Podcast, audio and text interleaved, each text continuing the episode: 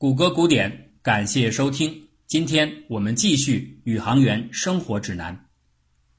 空间站上的节假日比地球上多出不少，原因呢很简单，各国的宇航员都会把自己国家的假日带到这个小小的太空联合国里。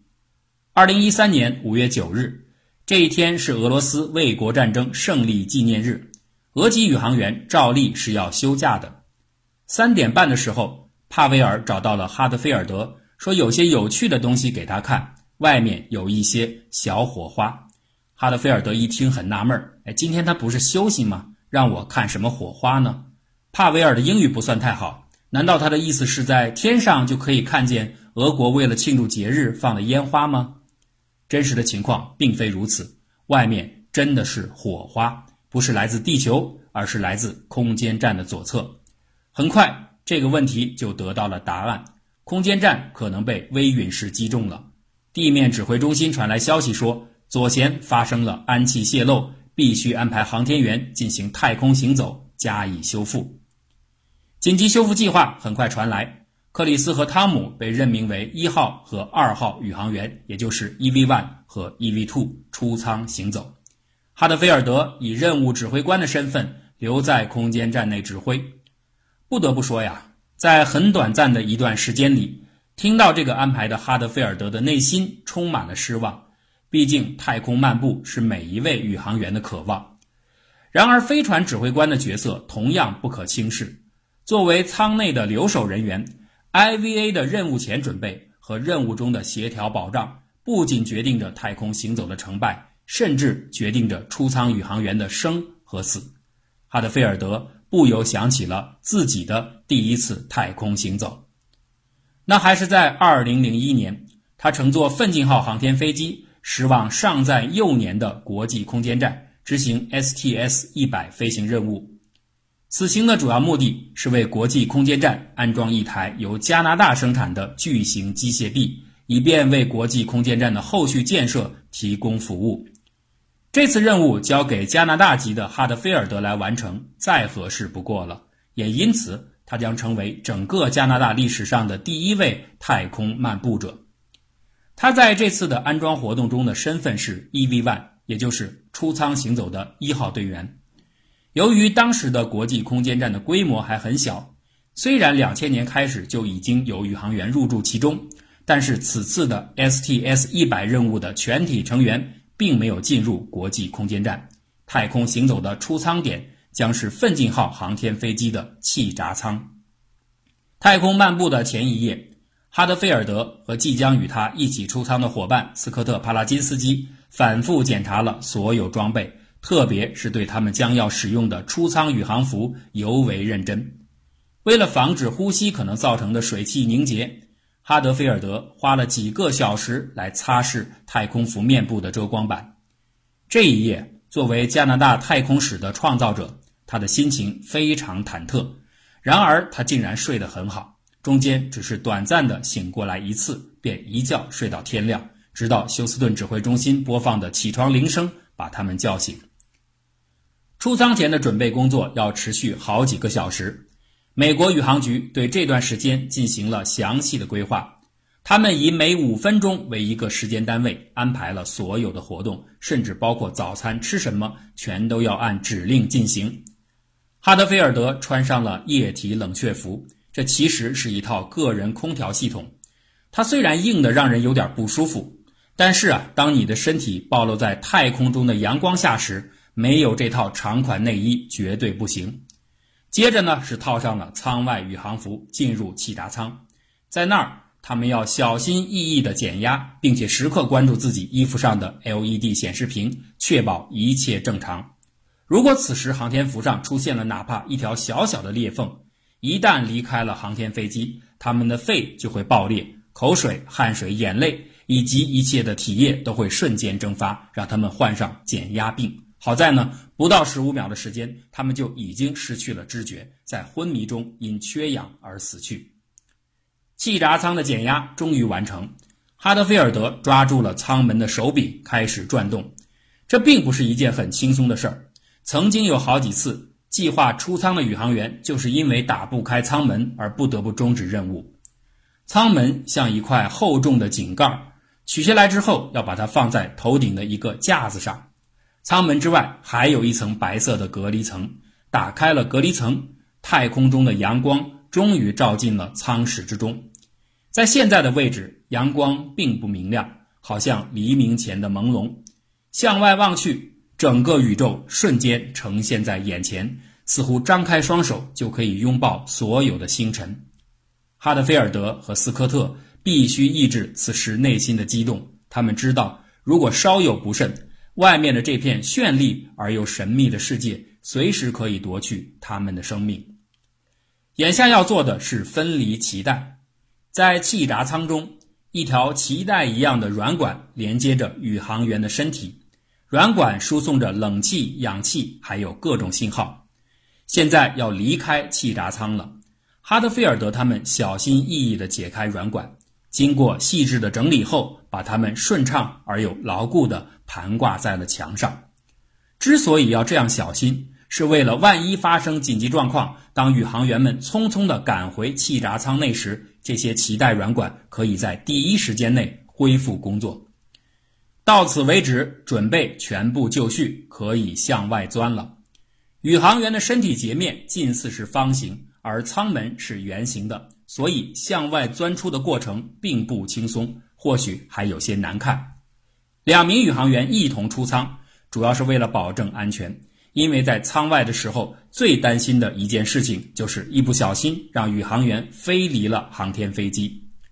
斯科特和哈德菲尔德先是相互用绳索把身体连接在一起，而后斯科特把自己的系带拴在了航天飞机的舱室上作为基点。哈德菲尔德呢，则飞了出去。他尝试着用另一条细绳把自己拴到航天飞机一侧的一条钢缆上。等他确认细扣已经系牢了，就让斯科特松开在舱室内的细绳，飘向自己。此时此刻，他们两人除了一根小小的细绳的连接之外，已经完全置身于浩瀚的太空之中。现在，他们终于有机会张开眼睛。去凝视一下这片巨大的、令人窒息的宇宙了。哈德菲尔德不由自主地发出了一声超长的“哇哦”，这是对洪荒造化和无欲无疆的内心赞叹，这是对人之渺小和天之辽阔的由衷折服。在地球上的夜景圣地欣赏过美丽星空的旅行者尚且终身难忘，那完全可以想象，这些在大气层之外的太空行者。当他们独自一人面对着如此的壮阔，惊骇的目瞪口呆，该是多么的自然！穿着宇航服的人对于外面的世界没有味觉，没有嗅觉，也没有触觉，听到的声音仅限于自己的呼吸声和耳机里断续传来的杂音，唯一能够感知外部的只有双眼。尽管在他们的心中早已无数遍的想象过宇宙的模样，可是。只有当你真的置身于他的怀抱中，你才能体会到这不可描述的、深入到骨髓的激动。哈德菲尔德说得好：“所有的星辰和云团像是无所不在的从四面八方向你扑来。经过了出舱漫步，你才知道以前那些透过舷窗看到的根本不是宇宙。”哈德菲尔德还在出神儿，斯科特已经飘了过来，不能再胡思乱想了，该干活了。安装机械臂的工作非常的繁重，耗时也很长。但是由于这个过程已经经过了无数次的演练，所以啊，中间并没有太多困难。五个小时渐渐过去，这个时候意外出现了。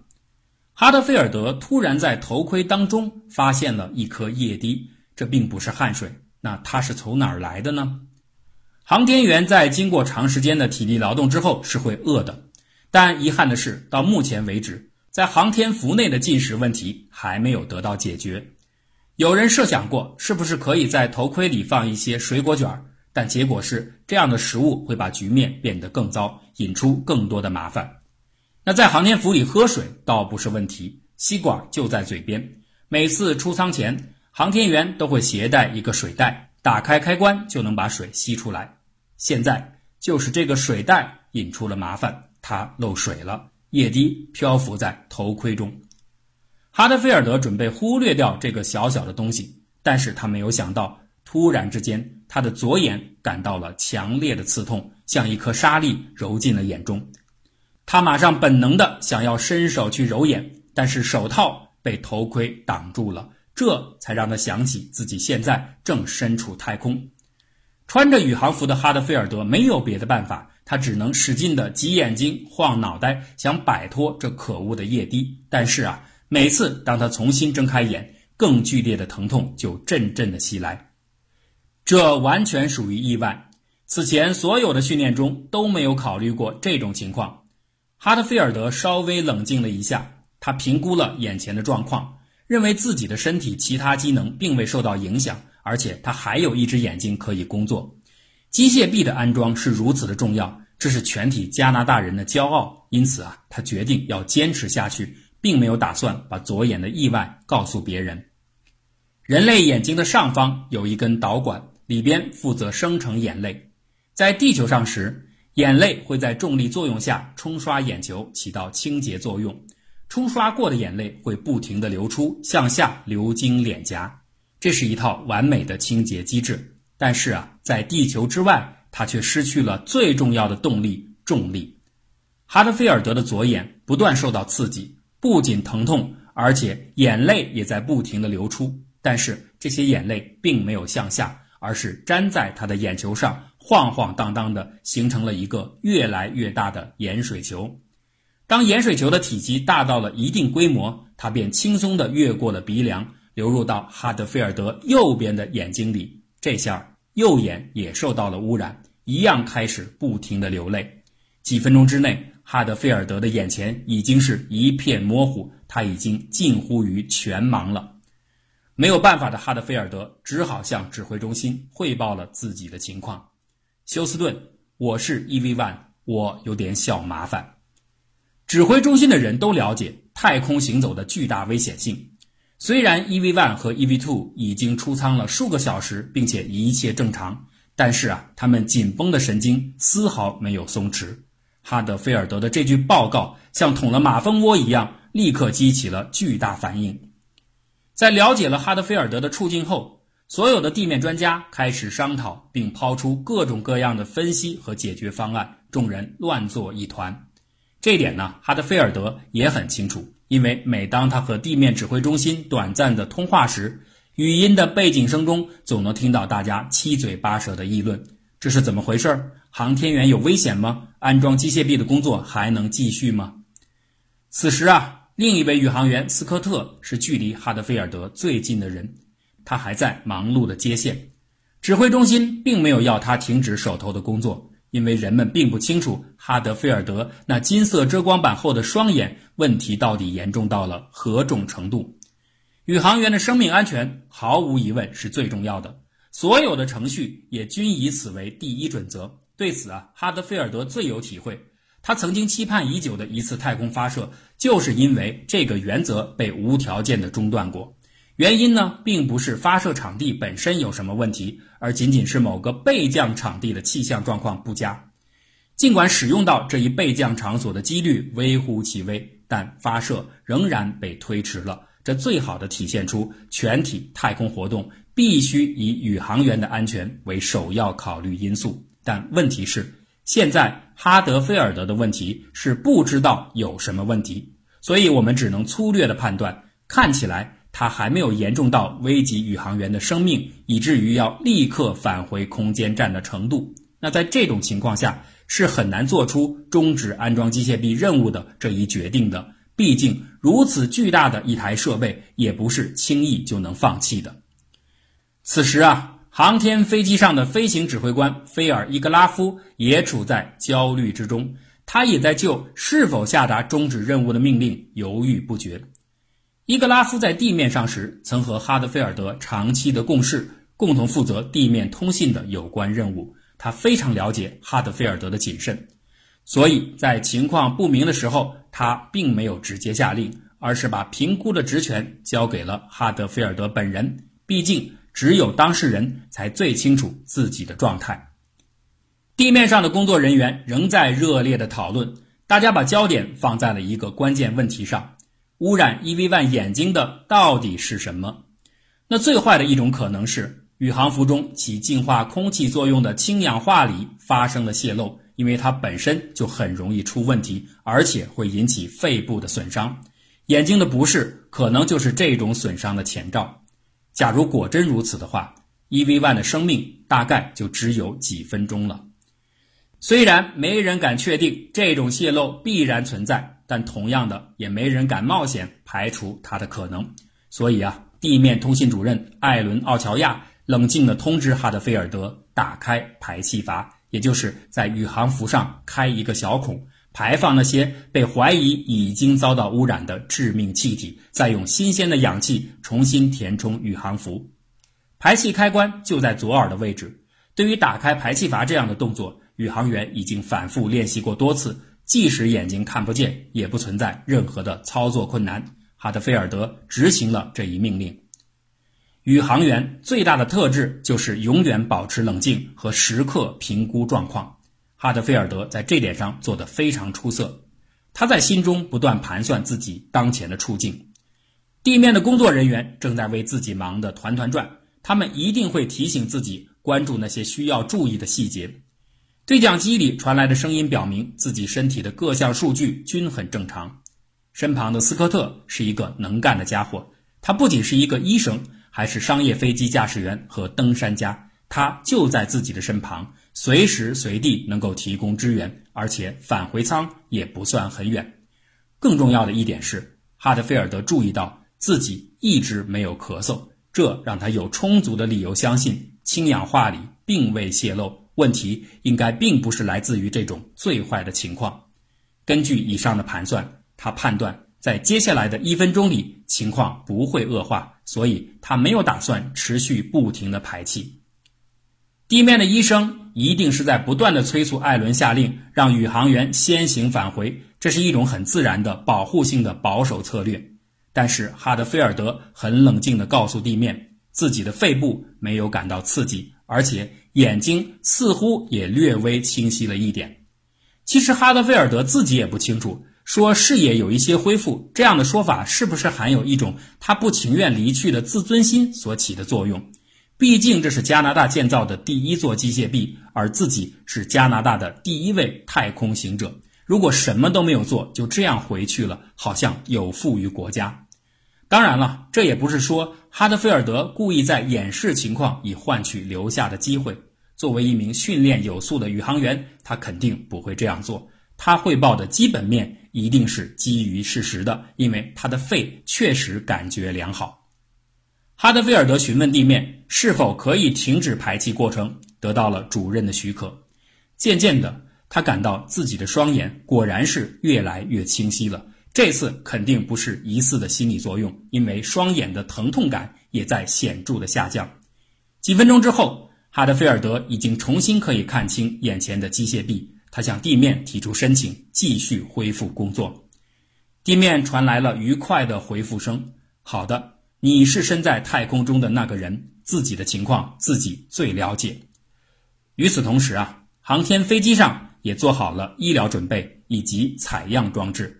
这次险情即使就这样度过了，人们也不会稀里糊涂的，必须采集宇航员的眼泪和眼睛周围的分泌物来确定出到底是哪儿出了问题。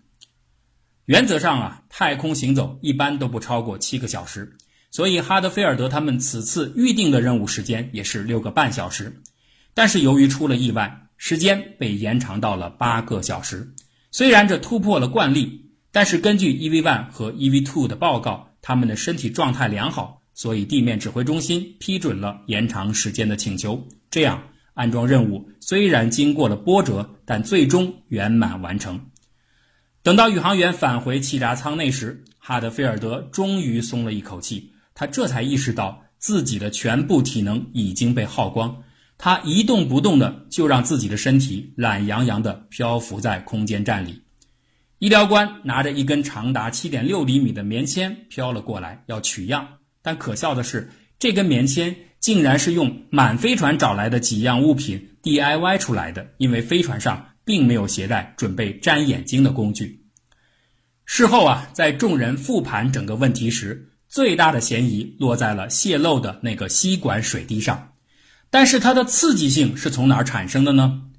地面通信主任突然之间问了哈德菲尔德一个问题：“你有没有使用过防雾喷剂？”哈德菲尔德说：“当然用过。我们前面已经提到，他为了做出舱前的准备，曾经反复的用防雾喷剂擦拭遮光板。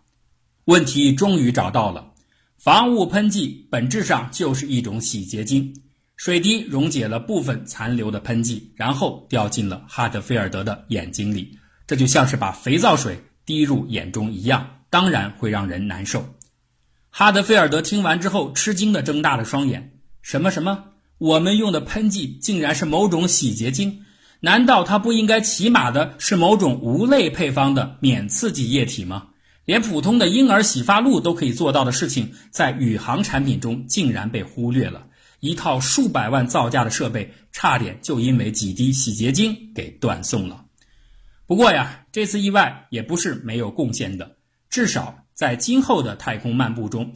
每当有宇航员报告眼睛出现了类似的短暂失明情况时，地面上的人员马上会镇定地答复他们：“不要紧张，没关系，那是防雾剂的问题。”现在任务终于完成，该是回家的时候了。航天员有一句格言：“最后一件事和第一件事同样重要。”这真的是太正确了，因为回家的路也并不轻松。